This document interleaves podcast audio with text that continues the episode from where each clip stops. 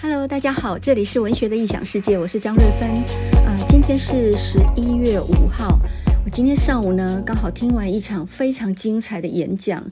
那这场演讲呢，是在网络上面的啊。这个是联富在官网上面发布的台积电青年文学论坛。那这个系列呢，已经进行到第五场了哈。前四场我也不知道是什么，也没有听到的。那这一场呢，叫做刚好给我逮到哈。那么这一场叫做“文学还在吗？自媒体狂潮下的现代文青”。那这个主题刚好我很爱听哈。说老实话，我是一个没有脸书也没有 Instagram 的人哈。诶，我这种人不是很奇怪的人。那个郭强生呢，他也没有脸书，他也没有 IG 啊，所以我理所当然的呢，就感觉到非常非常的正常哈。但是呢，年轻人的世界毕竟跟我们是不一样了啊。那他们的写作，呃，以前的世代呢，都是在纸本上发表，不管你是在报纸、在副刊啊，呃，出书，这些都是文字形成纸本以后才见到读者。所以你在写的时候呢，如同在在黑黑暗的山洞里面。你自己在那里凿壁借光啊，写完之后呢，要过一阵子才会发表出来，这个时间差是很长的，呃，短则一个月吧，长的话熬上大半年都有可能啊。所以写的时候跟被看见的时候是完全两回事的。因此，呃，写作的人他其实不那么知道读者及时的回应，或许他也不那么在乎读者的回应。啊，很多人干脆也养成习惯，我就不管你怎么想的了哈。所以，我们上次讲到的郭强生就是这样啊哈。他说他一直是个很笨的人，他也不晓得怎么样去回应外面的潮流。事实上，我我觉得他可能也不是那么清楚外面的潮流哈。所以呢，以前的世代的写作基本上都是以自己为内在核心。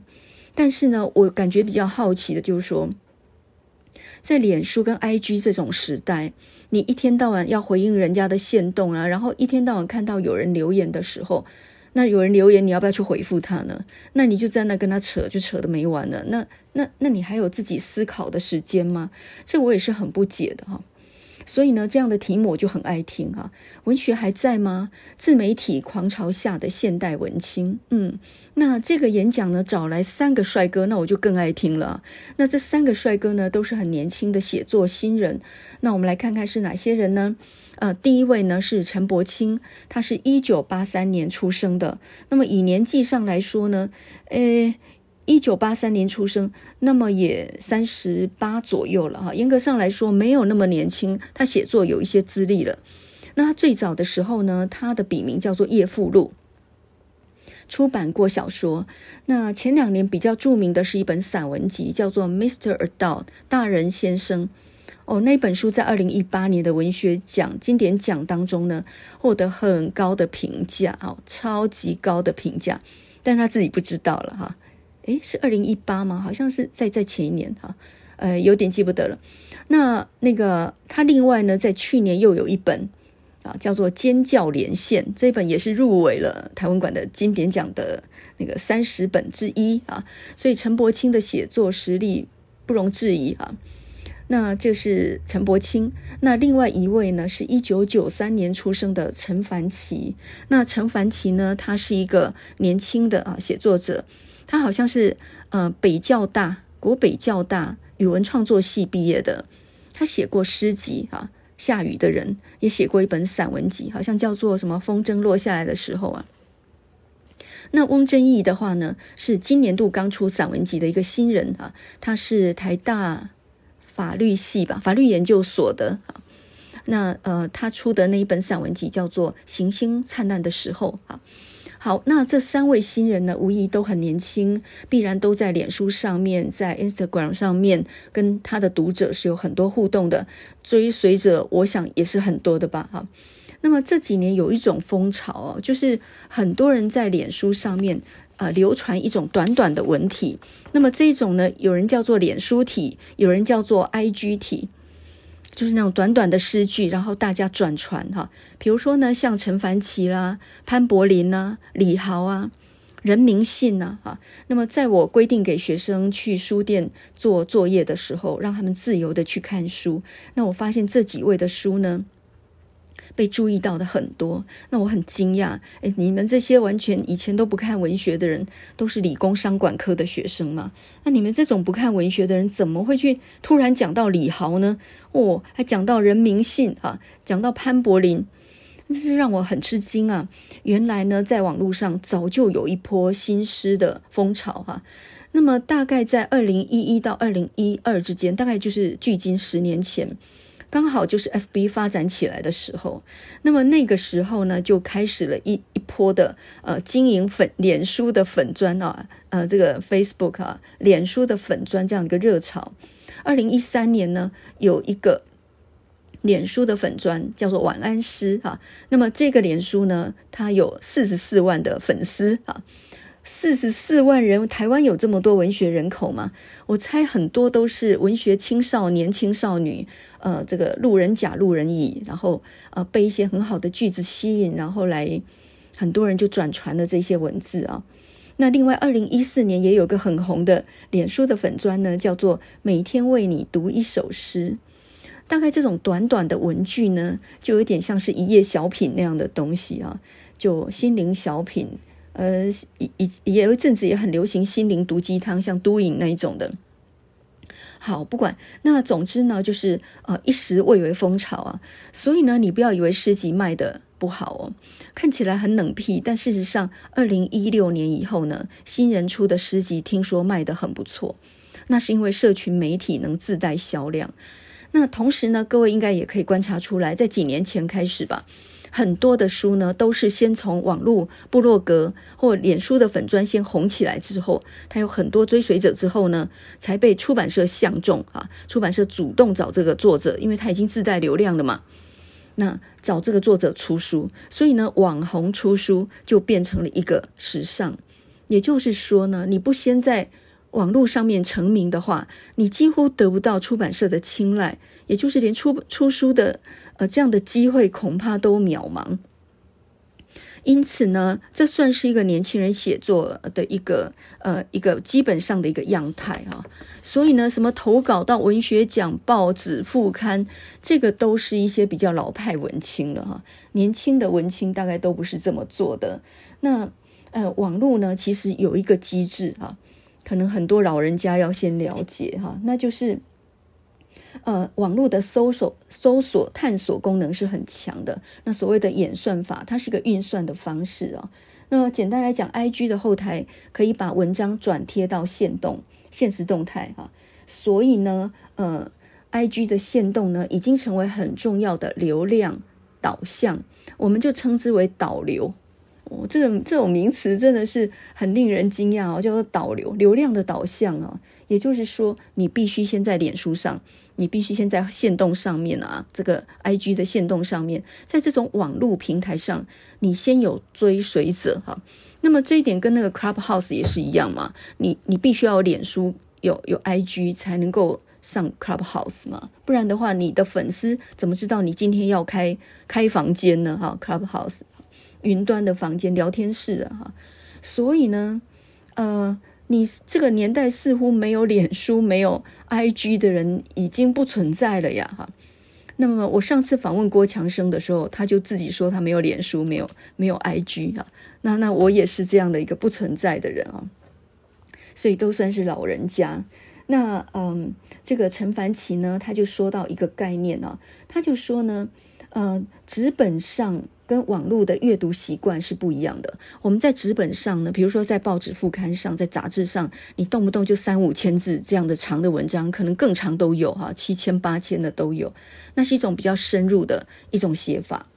可是网络上的阅读习惯呢，他看的不是整体的感受，或这个作家要表达什么深入的价值观，大概无暇于此啊。现在网络社群上面呢，都只是拿一点点一句或一个小状况。然后呢，延展出去转发啊，那么这样的一种不断的转发，就是所谓的流量。那那你这种流量呢，就造成了人潮哈。那有人潮，就有钱潮，大概是这样说的吧哈。所以呢，在这一种公众平台上面呢，每一个人都是表演者，他必须要自己经营自己的形象。那么也就是说，要自己行销自己了啊。说到自我行销，你去跟郭强生讲你要自我行销，他大概会会会不知道怎么回应你哦。所以呢，现在的年轻人一方面是很活泼的，在网络世世界里面求勇；那一方面呢，其实也承受着呃网络的这种呃这个时代里面的一种呃正面跟负面的东西哈。正面就是有人帮你鼓掌嘛，及时得到温暖嘛。你写了一个东西，马上有马上有人按赞，跟你分享说你写得很好，这种鼓励当然是非常必要。但是，因为它是一个两面刃啊，有人呃喜欢你的同时，就有人按到赞啊，然后也就有人攻击啊、批评，所以那种伤害也很及时哈、鼓励很及时，伤害也很及时哈、那么呃，陈凡奇就讲到说呢，如果你的 FB 没有七万人追踪的话，基本上呢是接不到业配的哦。这个我又大开眼界哈、哦，七万人追踪才有业配，七万有多少人啊？七万人是很多很多的呀。你能有七万个朋友吗？啊，呃，我我看过一篇文章，他是说啊，那在网络上有数万连友，可是，在现实世界里呢，你可能要跟跟人借个五百块，你都找不到人借哈，能借你五百块的人，恐怕不会超过五个啊。所以那些脸书上的按赞的那些路人啊，路人甲乙丙这些人，事实上都是你不认识的人。那么这些人的忠诚度怎么样呢？很难说哈。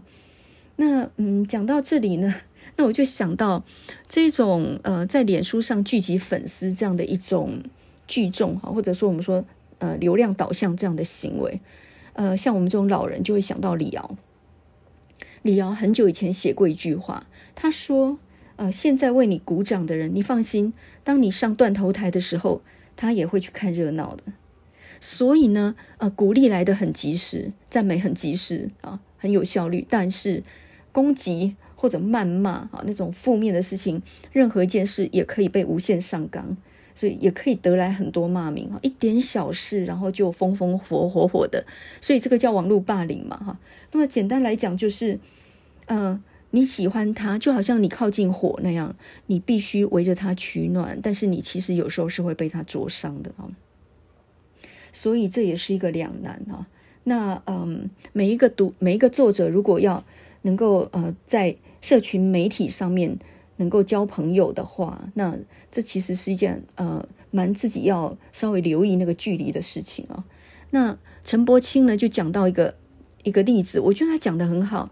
他说呢，他住在木栅，然后呢木栅这个地方呢每次出来就是大塞车哈。那呃他说呢有一个理论叫做幽灵塞车理论，为什么这个地方老塞车呢？那是因为呢，这个地方的间距很小，就塞车啊。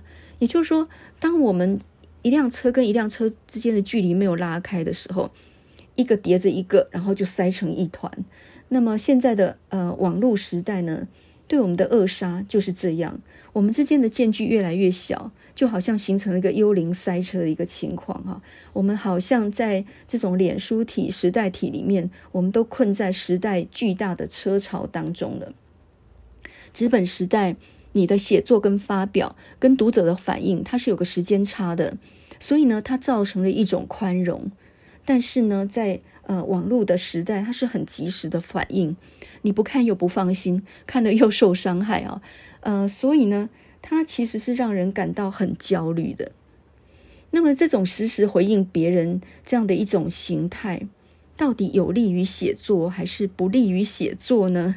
这个就是很值得讨论的事情啊，所以呢，啊，他们三位在讨论当中呢，就聚集着这样的一种观念啊。那么，另外呢，还有一个就是呢，嗯，最后在做结论的时候啊，那他就那个陈柏青跟陈凡奇的意见就刚好相反了哈。那么，陈柏奇就说到，嗯，他受到在网络上面的粉丝很大的鼓励啊，那因此呢。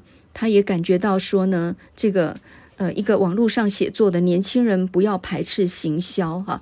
那么这可以是正面鼓励你的东西哈。你也可以试试看所有的平台，现在文学的资源蛮丰沛的哈。要寻找摸索一番，那任何活动都要参加啊。也就是说积极向上哈。那陈凡奇的想法就是积极向上，什么机会都要把握啊。那这个陈柏青他的想法。就稍微就跟他不一样啊。我想也年龄上因为有十年的差距，的确是有差哈。如果说现在想要对更年轻的写作者讲几句真心话的话，那他的想法刚好跟陈凡奇相反哈。他说：“嗯、年轻的写作者，我会鼓励他们，比如说高中生，好像台积电里面得奖那些高中生哈。他说：你比我更有可能创造一个太平盛世。那么如何要如何破坏幽灵塞车的情形？你只要制制造一场车祸。”你去挑战摇晃这个世界，让它发出声响，让自己吃苦或受伤啊，这个是有益的。他说，这个世界上所有的痛苦都是没有意义的，只有写作的痛苦才是有意义的。不要管行销，也不要管别人啊，就是你自己努力，就自然有人看见了。诶，那他们两个年轻的写作者，无疑都是成功的，都有粉丝追随的啊。那他们两位的讲法，怎么会刚好相反呢？这个看在我们老人眼中啊，呃，就觉得其实这也是一个盾牌的两面哈。有人鼓励当然是好事。我记得以前呢，呃，小说家许荣哲，他曾经说过一个例子嘛。他说他年轻的时候，念大学的时候，投稿文学奖得奖，得了几个奖。然后呢，受到很大的鼓励，那他也就因为得到这些嘉呃嘉许，然后他就一路写下来。后来写着写着，觉得自己其实不是那么天才的小说写作者哈，但是不管怎么样，也有了一些写作的成绩。那么回望以前，如果说当时候没有这些评审的溢美之词，即使那只是那种赞美是超过你的本职的啊。超过了一点啊，溢美。但是呢，如果没有那几句溢美之词，给了自己很大很大的信心的话，他恐怕没有办法写下去。所以，人年轻的时候呢，受到赞美是很需要的，即使那个赞美是错的都没有关系，他就是要受到赞美。突然有人关注，然后有人赞美你，有人说出你的好，这个时候你突然之间感觉到自己的存在啊。所以，文学奖里面呢，大概。都会受到很大的鼓励，不管得奖没得奖的哈，得佳作啊，第几名，评审都还是比较站在鼓励的立场的啊。那这个鼓励是必要的，所以在脸书上交朋友，有人给你按个赞，说个好，都很有意义。也就是说，你一边写作是一边需要拉拉队的，对不对哈？不然很寂寞啊。写作是一个很孤寂的行业啊。但是陈柏青说的也很对啊，那就是。诶，写作的本质啊，刚开始可能需要一点人鼓励，但是写作的本质是向内挖掘自己的内心。所以，如果你永远在一个同温层里面，在那里互相围着取暖的话，你很难进步。也就是开头的时候需要一点鼓励的掌声，但是往后走就是孤寂的艺人道路。如果你还眷恋那种掌声、那种取暖的同温层的话，我相信这个作者不容易。迈开大步往前走，去走自己的道路啊！所以呢，这两个讲法都对啊，也就是呃，一开头需要一些人鼓励，即使是赞嗯溢美也可以，但是呢，再再写下去就需要自己一路挺进啊，在黑暗当中呢，打凿出一条隧道出来。那么讲到这个呢，我就想到。我大学的时候呢，曾经参加一个呃新大青年社哈，中兴大学的一个校刊社，我还曾经当过主编的，然后是无疑是文青哈文青。然后呢，我还记得我们那个社团是一个很安静的社团，就是常常有一群人呢，然后就埋头在那边读读各式各样奇奇怪怪的什么尼采啊啊什么什么那个这个这这些哲学家的书哈。海德格啊，我我我那时候读了什么，我自己都忘记了哈，就常常一天到晚埋头在那边看书，所以我们那个社团是不会制造任何音响出来的社团，很安静的一个社团啊，所以你要打开才知道里面有人没人这样。但是有一个社团呢，刚好在我们的旁边，那个呢叫吉他社。那吉他社，你你可以想见，它就是一个吵吵闹闹的社团，人来人往的，弹奏的，弹得好的不好的，讲话的声音，乐器的声音很吵，所以呢，呃，一走过来，马上就听见他们那个很大的一个一个音乐的响声啊，讲话的声音。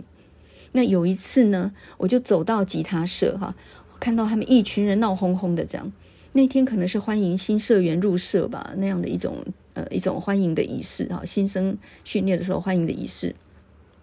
但是呢，就在一片闹嚷嚷当中，哎，突然之间呢，就有一个男生拿着一把吉他，在最角落的地方，然后坐下来弹了几个和弦，然后呢，越弹越嗯、呃，就是越有兴趣啊，越弹越好。他就安安静静，不管外面的喧嚣啊，他就一个人坐在一个角落。然后呢，弹着很很美妙的指法。那我记得那一首呢，后来我才知道，那首好听的曲子呢，其实就是弹吉他的人的一个一个一个进阶的曲子哈，就是 John Baez 的 Diamonds and Rust 哈，钻石与铁锈。那这个那时候我是本来不知道，后来才晓得哈。那那个男生呢，安安静静在那边一个人弹着那个那个曲子的时候，很奇怪的，本来旁边很吵闹的人。都被他一个人的独奏吸引，然后旁边慢慢的安静下来了，到最后完全没有声音了，全部都安安静静在听他弹奏那一曲，而他好像没有发觉旁边安静下来一样，然后呢，继自顾自的继续弹，然后整个空间呢，就就只剩下他的琴音。我还记得那一刻是让我感觉到非常非常震惊的，原来。你安静的坐在角落，不管别人如何吵闹，你埋在自己的世界里面啊，就好像你在个密闭的暗室里面，自顾自的，然后呢，说着自己要对这个世界说的话，居然能够使别人安静下来。这件事让我想，呃，让我学会了一件事：什么叫做安安静静很大声？就是你越不说话，你越大声，你越注意去回应别人。你越显得聒噪，那么当你的表现很多、表情很多的时候，别人反而觉得那是一种表演，他不太会静下来听你的。所以呢，要让别人注意，其实很好的一点，呃，我听过一个 TED 的演讲，他是这么说的啊，最好的演讲上台要先安静三秒。很多人一上台，马上急着开始表现，或许想要观众能够笑起来啊，或许想要能够吸引观众的眼光。可是，其实最好的表演是上台先安静三秒。那等到观众的情绪呢沉淀下来，对你发生好奇，诶，这个人怎么不说话呢？这个时候你才开口，这个就是一个很很聪明的一个方法哈。所以呢，我刚刚说到安安静静很大声，就是说，在一个很嘈杂的环境里面。在一个众声喧哗的一个一个状态底下，安静是你很大的力量啊。所以呢，呃，弹吉他是这样，我觉得写作就更是这样。写作，只要你写出很好的作品，呃，你不用敲锣打鼓自己去宣传吧啊。就像上次呃，在郭强生的对谈里面，他就说到《寻情者》这本小说才五万字，这五万字呢，小小一个开本摆在书店里的时候，它是。被很多很多大部头的书给淹没的，可是我第一时间发现了这一本书，然后找到一个角落安静的看了一下午。我的天，这本书写得很好耶！但是我同时因为因为我一个很敏锐的感触啊，就是常当评审的关系，我就突然之间想到，这本书大概不可能得奖吧？这么小的开本，小小一本。就很安静的躲在一个角落里面，他似乎没有想要得奖的样子。你要得得奖，应该是要写得很厚啊，一定要有很多很壮大的主题啊，大河的叙事啊，或者就是什么性别的各各种各样的一种一种一种很很能够引人注目的一些东西。他没有，他安安静静的写一个调音师，一个钢琴家。还有钢琴家的丈夫之间的故事，那调音师又有他自己的情人，每一个人都有自己一段破灭的感情。那每一个人一辈子都在追寻感情，那那种感情，其实我们讲起来，那就是一种什么呢？那种感情其实那就是一种一种默契或一种共鸣。我们每一个人在茫茫人海里都在寻求一种共鸣，那种共鸣我们或者就叫做爱。啊这个这个话是王德威老师讲的嘛？哈，所以呢，他安安静静写了个五万字的小说，看起来就很没有得奖项的。然后我记得那一年，就是我去参加台湾馆金年奖的评审的时候，当然在书单里看到这本一定要勾啊。然后我心里就在悄悄想说，不晓得别的评审会不会勾这一本呢？哈，结果没有想到第一轮初选下来，很多人都勾了这一本。我突然感觉到，哇，好的东西还是谁看都是好诶，不会因为他小本没有注意到哈。所以呢，嗯、他那种安安静静躲在一个角落，在那里自顾自弹，弹着自己的心声的时候，就让我想到那个吉他社的男生。那个男生到底是一个新新入社的社员新生，还是吉他社社长？那都不重要了，我也搞不清楚。总之那一天，全部人安静下来，听着那个男生手里的琴弦发动的美妙声音的时候，感觉到非常的震撼。而更美的是什么？他自己似乎没有发现别人在听他弹奏，因为他从乱糟糟的声音里面，他就沉沉浸在自己的感觉里面了。他完全没有在管别人有没有听，在一个很混乱的状况底下，他只想安安静静享受那个弹吉他那样的一种快乐。所以我感觉到他好像是闭着眼睛在弹的，那才叫美，好吗？世界上最美的事情就是，呃，你不觉得你自己很美？但是别人看着你是很美的，那个才叫做真的美哈。所以，嗯，在两位就是陈柏青跟陈凡奇两位不一样的讲法里面，陈柏奇认为在这个时代，创作者应该要行销自己，应该要试着去所有平台用所有的资源，能申请的都申请，把握任何的活动，呃，要要能够推销自己，不要排斥行销。但是陈柏青的想法就是说，呃，你其实应该不要管行销。不要管别人哈，呃，我我觉得这两个讲的都对哈，也就是说，外在你不排斥行销，但是你内在你心里必须要个很强大的东西来对抗这个很混乱的世界。所以呢，嗯，我现在写任何东西，做任何事，我心里面常常想着那一个弹吉他的那个男生啊，那个男生那时候他在想什么？我们有时候面对这个喧嚣的世界，已经无力争辩了，或者说你不想去回应他的时候，那么你安安静静弹自己的调，不与时人弹同调。我觉得这种这种状况反而会引起别人注意你哦。所以郭强生那个小说呢，一路过关斩将，从初审到复审，然后呢，这一路进入到前八强哈，这都是都是非常强强的一个一个呃一个状态。你有时候就会觉得说奇怪，这么小一本书，怎么那么多人不约而同的就看到它的好的呢？所以呢，我觉得呃，在这一场对谈里面呢、给了我们很深刻的一些一些体会啊。但是我们如果对应到呃十月二十八日那一场，就是呃十月八号有一场联合报副刊七十周年的。追忆似水年华的讲座第五场啊，今夜星光灿烂，从文学奖谈起。那么这一场呢，是由呃五年级世代的钟文英、骆以军和宇文正的对谈。那么这场对谈里面，你完全就可以看到，呃，这五年级世代在回忆起自己得奖的经历、写作的过程的时候，那都是一个报纸跟纸本书的盛世。那刚好是搭上九零年代末、九零年代那那个时候，呃，就是报纸副刊还是非常兴盛那个时代哈。那因此呢，那是一个黄金盟誓的时代。那时候的作家写作是使命。也可以说，那是一种个人的命运啊。那么，像钟文英他自己就讲嘛，他说他刚开始其实没有打算要写作的，他本来是一个很没有目的性的人，他也没有什么功利的取向哈，只是心里向往着文学而已。所以呢，有一次在他念淡江的时候，他念淡江的时候是很着迷于美术跟摄影的。然后有一次，朱天文跟侯孝贤到淡江来演讲哈，那在一个大礼堂里面，钟文英看着他们。那仿佛就是文学的亮光，哈，就是一个向往，就这样而已，好像凡人不能及的这样的一种一种一种向往啊。那后来呢，也没有走上这条路，他就去拍电影。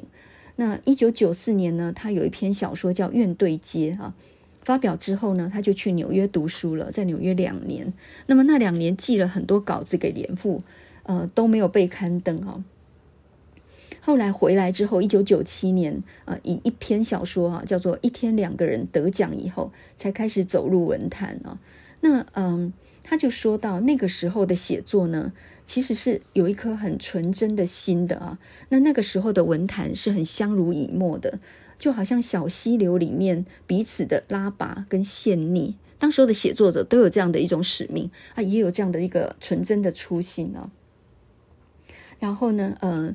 骆以军的讲法也差不多啊。骆以军他也是最早发表在小说呃在时报的小说奖上面，是一篇小说叫做《手枪王》。那个时候王德威就还写了一篇评论，叫做《鸵鸟离开手枪王》啊。因为鸵鸟也是骆以军很早的一篇小说，后来没有得奖。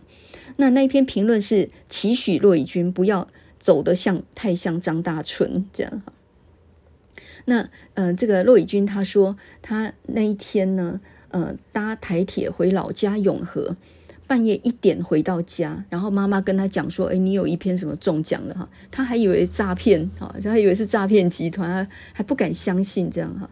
那个时候他们是看黄凡的赖索啦啊，黄锦树的科贝啦这样的书长大的哈，还有李渔啊、张大春啊这些。因为当时候报纸力量非常大，两大报呢，这个文学奖也是众所瞩目的，所以颁奖的时候呢，是在一个大咖云集、很大的场地办的。那么当当你一旦被文学加冕之后，你大概也就不是寻常人了啊。所以呢，他呃就一路走下来，然后在很多人的鼓励底下啊，写了这么多的东西啊。那么钟文英就讲到说呢，他们那时候写作啊，都是用整个人生去做赌注的，你也没有办法上班啊。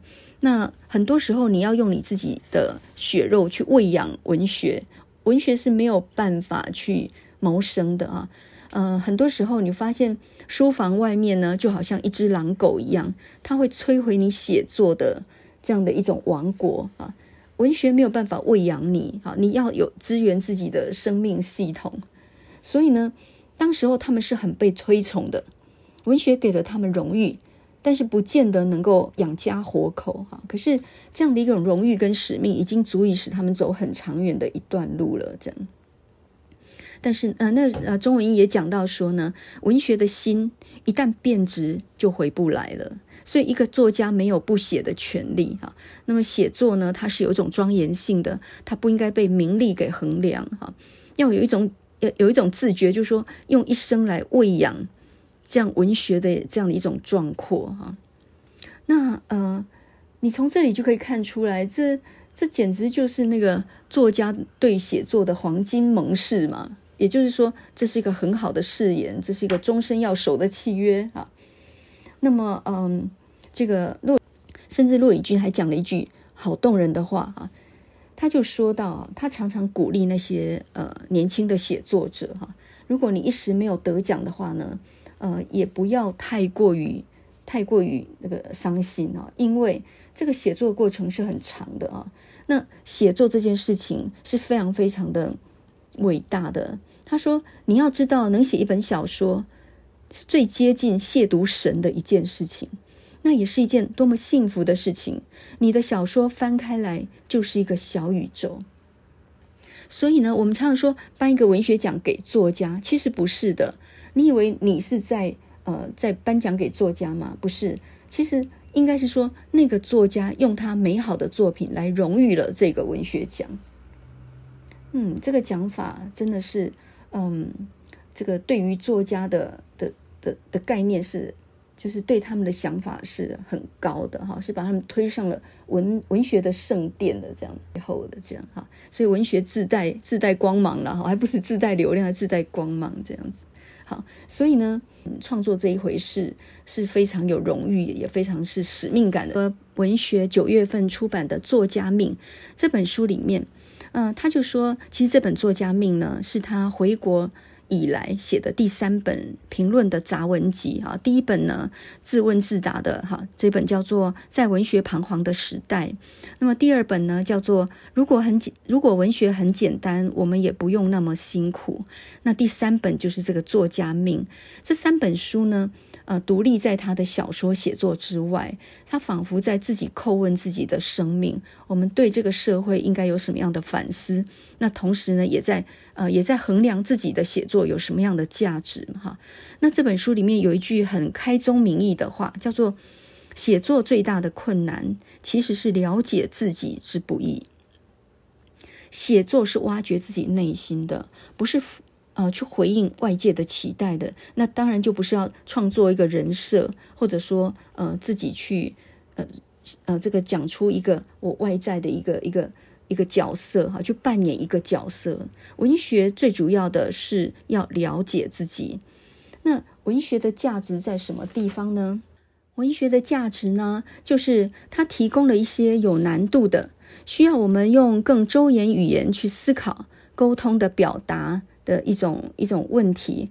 那么，这才让生命显现出应该有的厚度啊。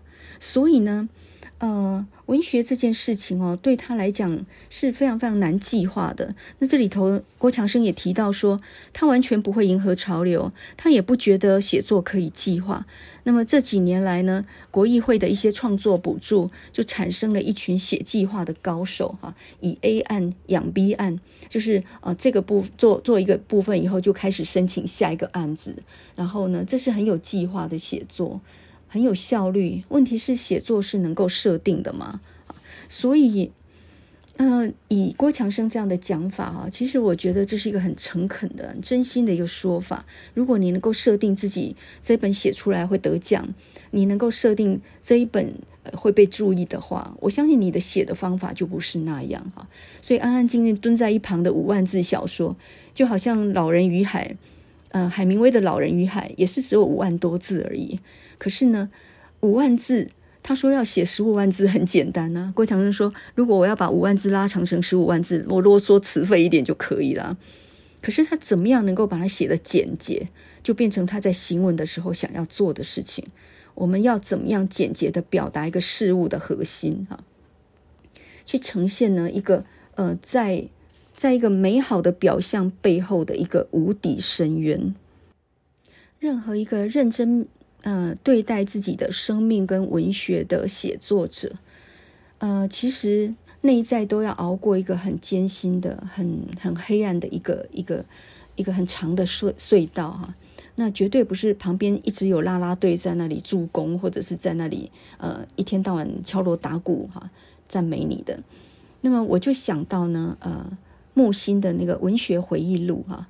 这本书是二零一三年在印刻出版的。那这本书呢，其实是一个一个呃木心的一个徒弟，叫做陈丹青，他所记录的。那么话说呢，木心他本名叫做孙璞哈，他是一个画家哦，同时他文章写得也非常好，是浙江人。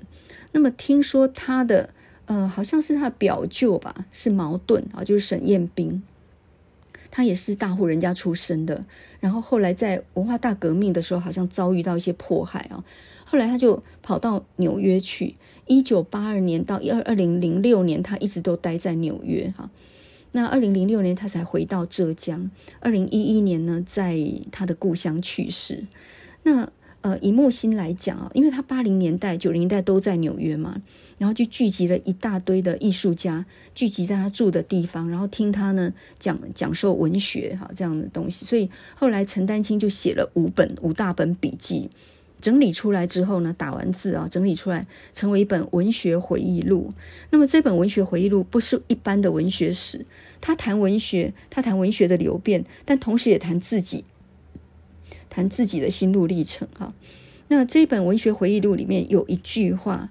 如果整本啊，这个五册一套嘛，如果五册一套你没有时间看的话，那么我就把五册浓缩成一句话，那叫做：如果你以艺术决定一生，你就不能像普通人那样生活了。这一句话我印象实在太深刻了哈！如果你以艺术决定一生，你就再也不能像普通人那样活着的，好吗？嗯，端午节吃粽子，中秋节吃月饼哈，或者烤肉哈。然后呢，这个什么，嗯，这个这个过年就围炉，一般人过的是这种日子啊。然后连假三天就就是塞车塞在雪隧，或者是通通跑到垦丁大街去。一般人过就这种日子啊，这是世世俗的日子嘛。可是艺术家不是过这种日子的呀。他一天到晚在为难自己啊啊，然后一天到晚呢，就是向内挖掘自己的内心啊。所以呢，这个呃，艺术家事实上是很特立独行的哈。事实上，他是不可能跟很多人做朋友的。嗯，如果以老虎来讲的话，那么艺术家其实是老虎，他不是绵羊，他不是一群一群的，他就是老虎，他独自的蹲在草丛里面，他可以蹲点蹲很久，你不会发现他的存在的。他的眼睛是在注视别人的，而他不是被别人注视的。所以呢，嗯，我觉得从郭强生的讲法，从木心的讲法里面，就回应了钟文英跟骆以军哈。那么当然，年轻世代也有他们必须要去应对或者是去转变的地方。那么这几个呃说法呢，一起加在一起的时候，我们就想到啊，其实文学就跟情人一样嘛，它有光彩耀眼的时候啊，比如说你呃这个。得了奖，然后呢，这个荣获桂冠的时候，哈，光彩耀眼。但有的时候呢，也要也让你痛苦不堪。所以呢，这是一个同时感受到爱跟伤害的这样的一条路啊。钻石和铁锈啊，就有点像是谈感情的时候，那一段恋情曾经给过你辉煌的过去，可是也有伤害你的地方啊，让你不堪回首哈，如同铁锈一般。所以，diamonds and rust 哈。钻石跟铁锈，哈，这是一段爱情里面我们同时要承受的事情。那么写作也是一样的啊。所以，我们从这个 Joan Baez 这这首歌，呃，我们从感情谈到人生啊，其实都是一样的哈。那么，Joan Baez 他这首歌当然是一九七五年的时候为了 Bob Dylan 写的。呃，他在六零年代的时候曾经跟 Bob Dylan 他们两个简直就是金童玉女哈，神雕侠侣。呃，他们出现在很多反战示威啦，还有社运的活动上面哈，各种反战啊、抗议运动都有他们的身影啊，弹着吉他。那我相信呢，他们两个就是最早的文青吧。哈，也就是说，文学艺术之感动人，其实从这里就非常的明显了。那 John Baez 他其实是一个呃混血哈，就是他父亲是墨西哥人，他母亲是苏格兰人。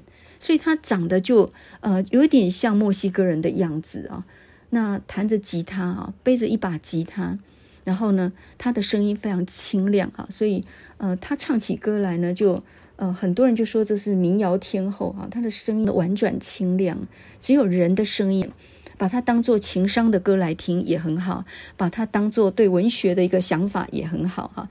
那么最后几句话讲得特好，他怎么说呢？他说嗯。是的，我深爱着你啊，我曾经深爱过你。可是，如果你给我的是钻石和铁锈的话，那么我已经付出过代价了啊。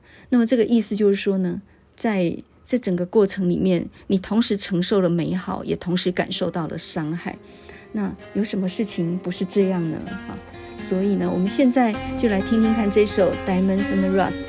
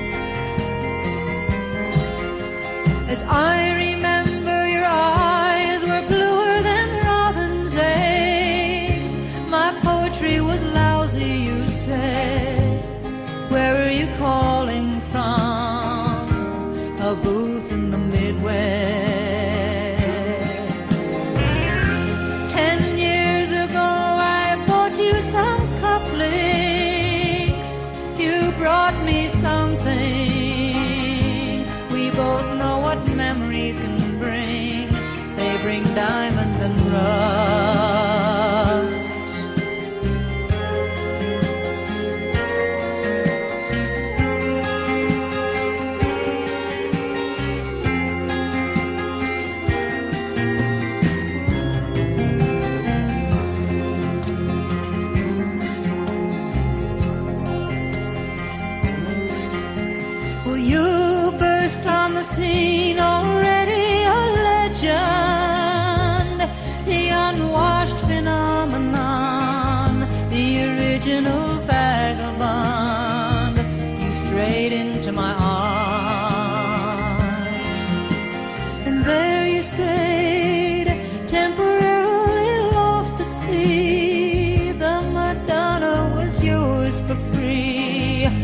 the girl on the half shell could keep you unharmed.